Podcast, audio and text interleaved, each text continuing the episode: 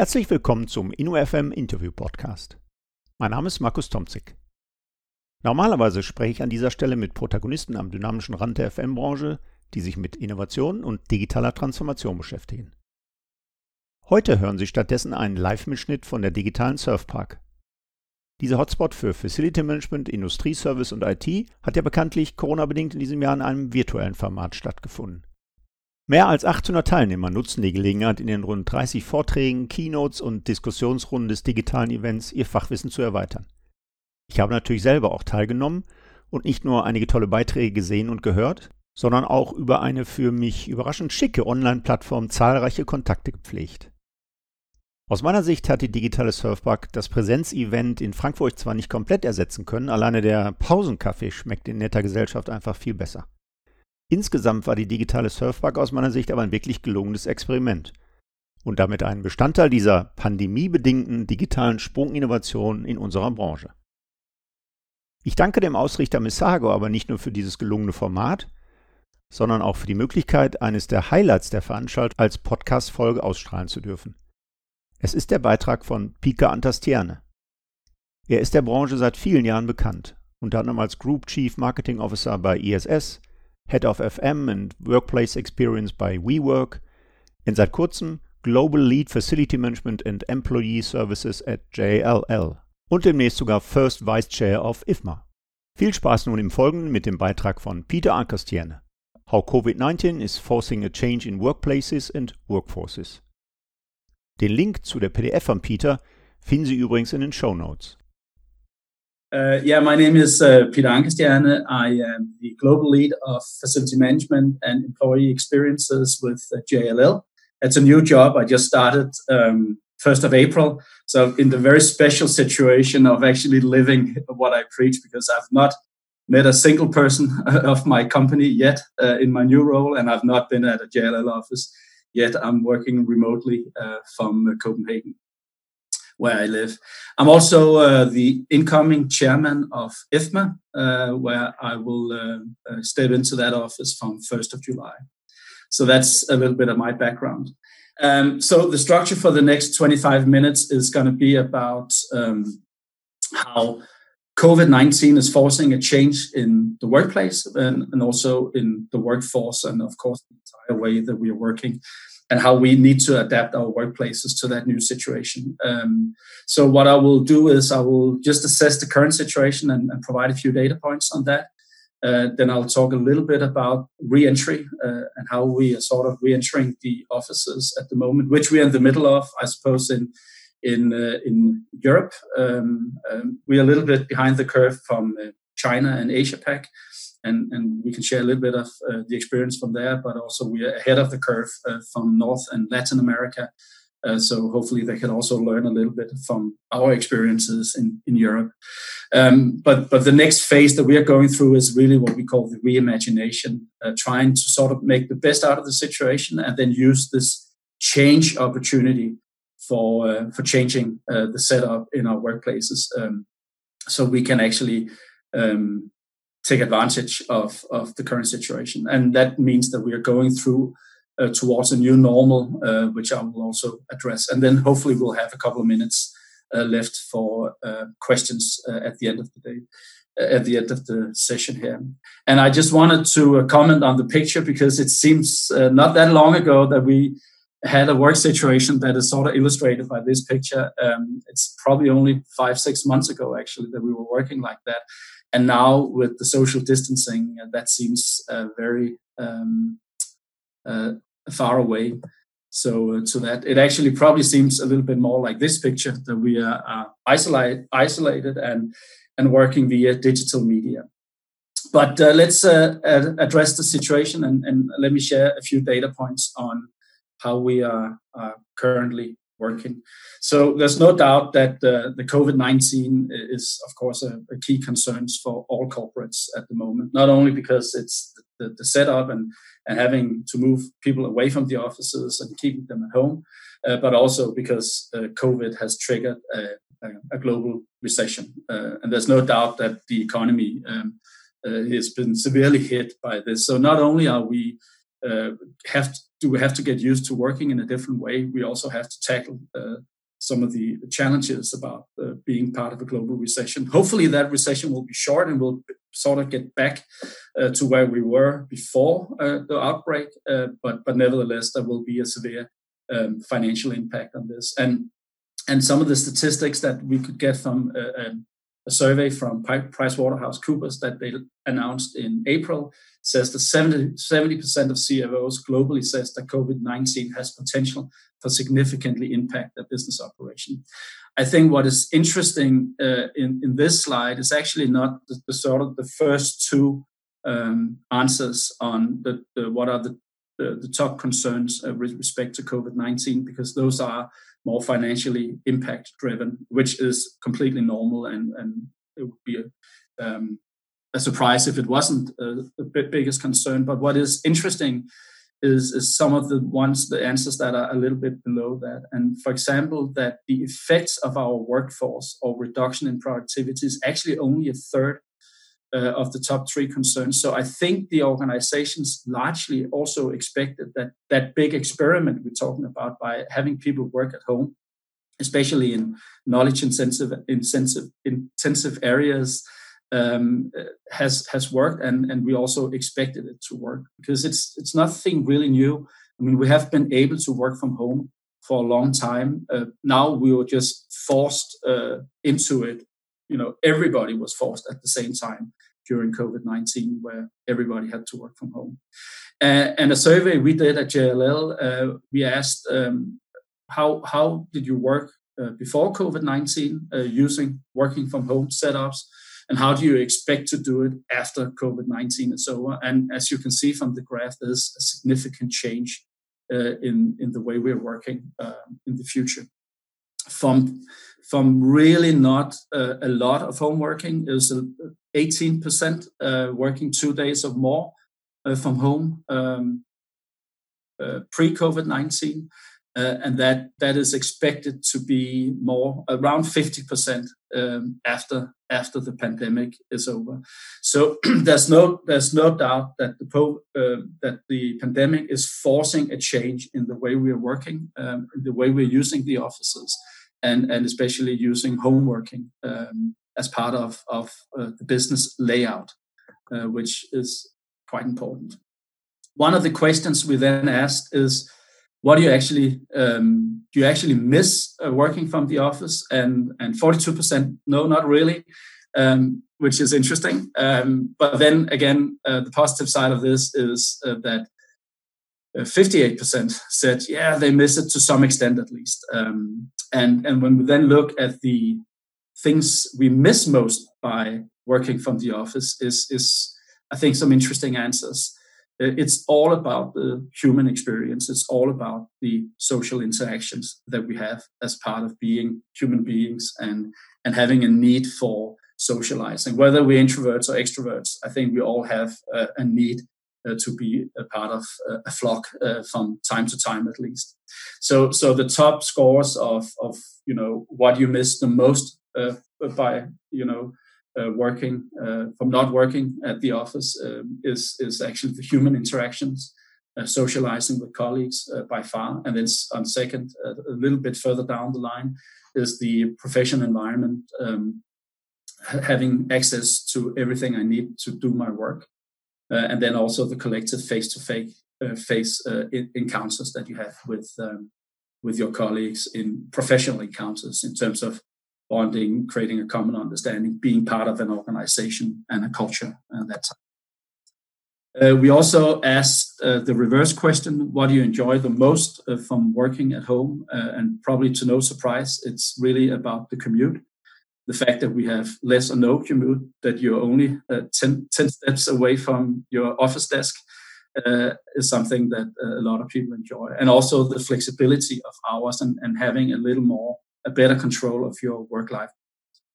I think interestingly from this, uh, you can then draw some conclusions about what is, what, where is it that the workplace uh, and the office environment performs well, and where is it the home, the working from home setup performs well and and and sort of statistically significant you can say that the office really works well when you have to coach, mentor, mentor, or manage your people, where that face-to-face encounter becomes very important, and also when you have uh, more collaborative work styles um, in that setup uh, like this.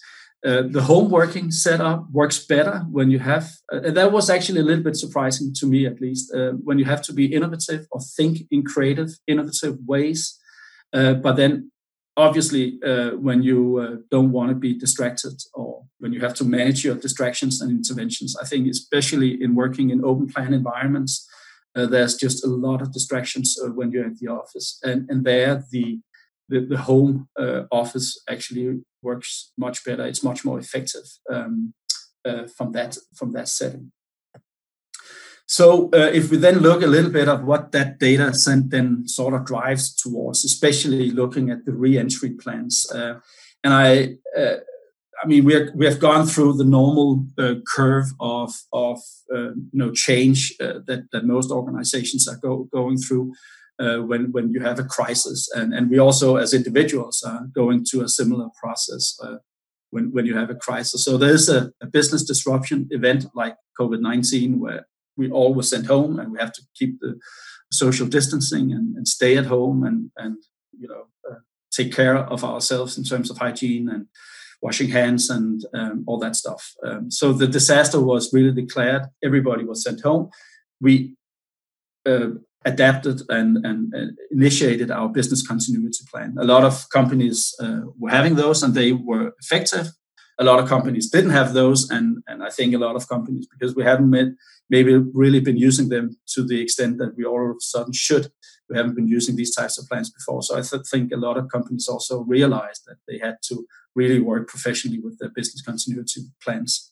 So that was an inflection point, and now we have been through that. And we've been through the impact. We've been through all the changes, immediate changes that we had to do. We had to send people home, even people that were not actually equipped to working from home. I'll get back to that a little bit later. Now we're in the re-entry phase, and there are really two parts that that we as a society can take, but also uh, we as an organization individually uh, can take. And that's really to find a path through what's a new normal and, and figuring out and using the change that is happening around us to, to change the office layout, to change the way we are working, to maybe make the home working setup a more per- permanent state or offer to our employees at all levels. Or you can stay and go back to the traditional path and just go back to the office as the as the way it was before. I believe firmly that the ones that are adapting to change, and it's always Darwinistic about, it's not the strongest of the uh, of the species that survives. It's the one that is the most adaptable to change. The ones that can adapt fast to this change is one the ones the organizations that are going to have a competitive advantage for the future and really define their next normal and, and flourish in that reimag- reimagination phase that we are getting into at the moment. So, uh, Milton Friedman, the famous economist, said that it's uh, uh, only a crisis, actual or perceived, produces real change. And I also, you know, wants to quote uh, um, Winston Churchill saying, you know, never let a good crisis go to waste because there is really an opportunity now to take advantage of this crisis. First, uh, we have to get people back to the office, um, and and we're in the process. We're in the middle uh, of of doing that at the moment, and we'll probably been in that phase for two to three weeks uh, in in in the northern parts of Europe, uh, Germany, Denmark, Scandinavia, um, which are probably further ahead than rest of Europe. Uh, I think Germany and and at least Denmark, Norway, Finland have, have been dealing uh, very well with the crisis. In terms, Sweden is a is a different question because they never shut down really. Uh, so so they have been working uh, um, along the lines uh, all the time. Uh, so so it's a different, slightly different setup in Sweden. Uh, but but now we have we're bringing people back to the office, and we have to do that in a new way because we have to make sure we keep the social distancing. We need to increase our hygiene levels and disinfection levels. We need to manage uh, guests and visitors in a very different way. Uh, there's a lot of facility management uh, set up that we need to to to manage and, and make sure that our employees are safe uh, and and are well. We cannot bring all people back to the office at the same time, so we do it in a phased and staggered approach. And most companies are actually in a process where they are as low as 15 to 20 percent of their workforce are actually starting in the work in the workplace to make sure that we can keep the physical distance and we don't get uh, contaminated by being at work. Um, with that, we also uh, have a few statistics in terms of what is it uh, that we are focusing on when we are planning the transition back to work. And it's really about these measures that I've talked about. In here, actually reading the statistics a little bit further down, uh, because obviously we are most concerned with the safety measures and the requirements and also reconfiguring our work sites to promote the physical distancing. But, but what is really interesting here is that 47% of the respondents to this survey already in April said that actually make remote work a permanent role um, for those that can, that where it will have a benefit and where we can allow that. And also accelerating automation and new ways of working is, is something that organizations, organizational organizations are focusing on at the moment. Also, when we look at it from an employer perspective, um, the source is SHRM, which is a US source, so it's basically coming from the US market. But that's an HR uh, association uh, where I think was fi- quite interesting as, as, as they had in their survey. They said that employers are struggling to adjust to a remote work, that sometimes the technology wasn't available. But they were fairly quickly to adapt because a lot of these uh, systems like Zoom um, Teams and others are fairly uh, cheap, or some of them are even free to use. Uh, and, and it's easy to implement and easy to work with. It doesn't require a lot of training. However, you still do need to make some adaptation in, in your work style and the way you lead your people uh, when they're working remotely. The same around morale. Morale was being an issue. People found it difficult to be detached from the organizational culture, the setup, the communications and, and especially around uh, culture is something that organization finds that it's challenging to have a remote workforce all of a sudden that is difficult to work with the organizational culture and that's something that we will have to work with going forward so going into the reimagination phase and, and looking towards the new normal there are really two stages that i want to um, address here. It is the short-term impact what happens immediately after coming back to work and how is it that we want to work because there are some differences here. Some i've already mentioned but there are a few more. Uh, and then what is the long-term impact? And that's where i'm going to spend a, a little bit uh, more of the time i have left uh, at this call because that is of course the the most interesting part so in terms of the uh, short-term uh, priorities it's really about what are the challenges that we see uh, and they are at an unprecedented scale in terms of some of the changes that we have.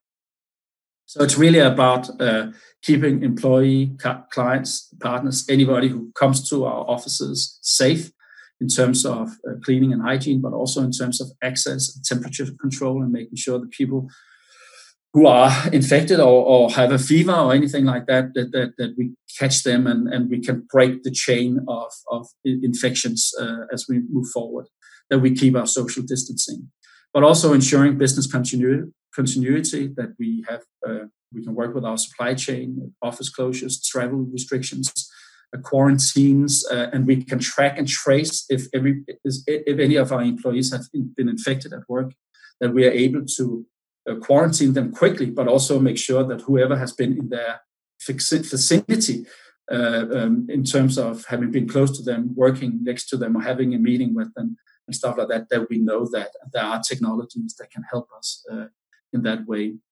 But also, of course, dealing with some of the financial implications uh, in terms of uh, the recession that we are getting into and helping our organization of, in terms of cost reduction measures and just some of the uncertainties about the operating cost uh, that, that we are and that the office is part of this also the the work styles uh, becomes more situational. So it's it's not only about working at the office or working at the home but that we begin to work with our workplace strategy to include these on a more permanent scale. So when do we use the office and what is the office for? When is that opportunity to use co-working uh, um, settings like the one i'm in now i'm in a co-working setting literally five minutes away on bicycle from where i live I'm not here permanently every day, but I'm here often to have meetings and just to get out of the home. every now and then. Um, and that I think that's going to be a part of the future. Have public places like coffee shops or traveling when we get to fly again or travel again, uh, take trains or what have you, that we can accommodate that work style. And then, of course, working from home. And that's going to be the workplace of the future. It's no longer the workplace doesn't now equals the office. The workplace now equals a complexity of things where it's very situationally determined and very individually determined. Uh, and I think that's the new part uh, that we are looking into at the moment.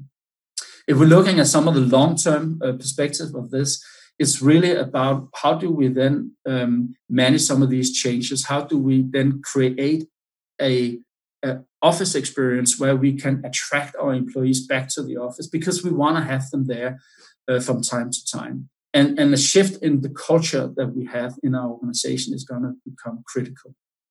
We're going to learn, we have to learn how to adapt uh, to the new environment and the situationally determined work styles that people are in.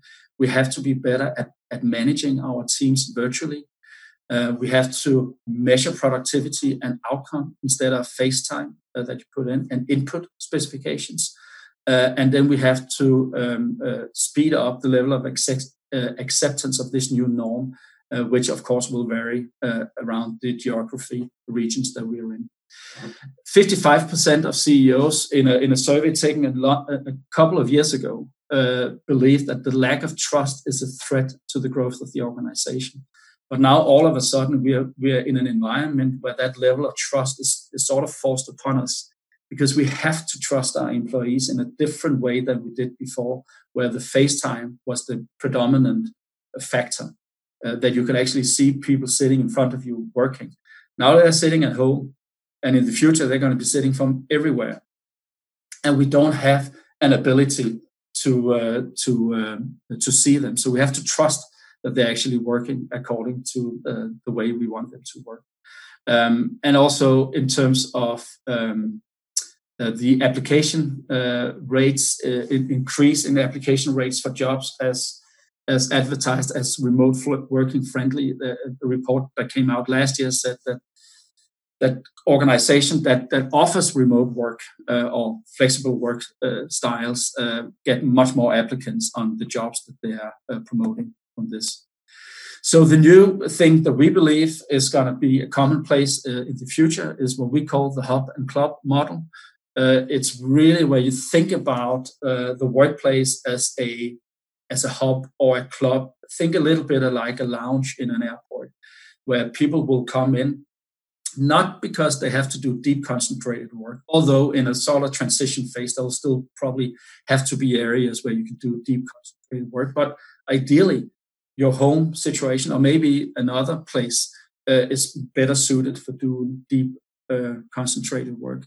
So when you bring people into the office, it has to have a, an emotional aspect, a digital and a physical aspects of this. And, and you have to think of it as an experience where you create memories that matter and that fits to the organizational culture that that that the company or the firm aspires to have. It's a much more um, purpose-led HQ um, where where you check in and you check out as you would do at a hotel because you have certain work styles where it fits you or becomes you to work from the office. You want to entertain guests. You have meeting with your peers. You have all hands meetings at the office. You have um, employees that you want to uh, have your own team meetings. Um, or maybe you just want to come to the work just you know to have session and and bump into some of your coworkers uh, and have uh, what they call water cooler talks in the US uh, in I guess in Europe we'll probably call them coffee shop uh, coffee talks where you meet over randomly over a cup of coffee. But it's it's a you come to the office to be disturbed to be socialized and maybe even coming to the office for the great coffee experience or the good lunch or the good dinner that you can have or the breakfast or the amenities or, or whatever uh, those things are. And we have to think in that way where it's not only about forcing people to come to the office, but it's about pulling them, attracting them to come to the office because you want to have them in the office from time to time to install a certain part of our physical. So when you look, and my last slide is really about the workplace of tomorrow. It's about the opportunity to shift place, uh, uh, the, the use and distribution of our workforce to work with the resiliency of the workforce, the flexibility of the workforce, but also have robust technologies where you have technologies that employees can use to reserve a desk, to reserve a, a meeting environment, maybe to order lunch uh, down in the canteen to take away, or some to have a walk and talk in the premises of the office, or to have a guest coming in, or whatever it may be. Uh, it's it's about driving that experience, and the way we have set up the office with currently today a lot of individual spaces, a lot of desks uh, where people can work from is probably going to shift to a lot of collaborative spaces a lot of amenities and, and meeting zones where, where people can meet and connect and collaborate in, um, where you have social learning areas where people can come to work to learn, to uh, um, to to work together on projects, but uh, and and and teach people. Especially, this is especially a problem uh, with uh, Frau Beer, uh, who just had the pre- uh, previous presentation on the millennials and Generation Z. Um, those are some of the ones that get caught in this. First of all, because many of them are coming straight out of college, maybe don't want to work from home because their their flat or their apartment is not as big as some of the more senior people who have been uh, working for a while and are in the 50s or 40s or whatever, um, that they have space at home where they can work from. So if you have a small apartment, uh, one bedroom apartment, it, it may not be as attractive to work from home as it is coming to the office. But also from a learning perspective, that it's actually difficult to have that learning. Uh, you're young, you're new, you're new to the firm. You want to sit next to somebody who has more experience that, that teaches you the, the trick of the trades to, to, to learn to use the system to get connected to all these things. So, so those situations we also have to be aware of, so coaching and mentoring people into their into their work styles. And then a less portion, a lesser portion of the workplace of the future is going to really be about individual spaces and deep concentrated work because you can do that from other places. So that's what what I believe, and also what we believe at JLL is going to be the, the workplace uh, of the future, and how COVID nineteen is is forcing some of these changes. And I have to say that that COVID nineteen has really been, and I think is seen as a catalyst of change a lot of these changes we are talking about now were already there, has already been happening for a while. Is the, the pace of acceleration has just been has just been going up in the wake of, of COVID-19. And that's the interesting part. Thank you for your attention. Das war der InnoFM Podcast mit Peter Antestierne von der virtuellen Surfpark 2020. Wir hören uns dann wieder in 14 Tagen. Am besten gleich auf einer der üblichen Plattformen Spotify, iTunes, Deezer, Soundcloud und Co. abonnieren und dann wird Ihnen die nächste Folge an einem Freitag um 8 Uhr gleich angezeigt. Bis dahin wünsche ich Glück auf und bleiben Sie gesund.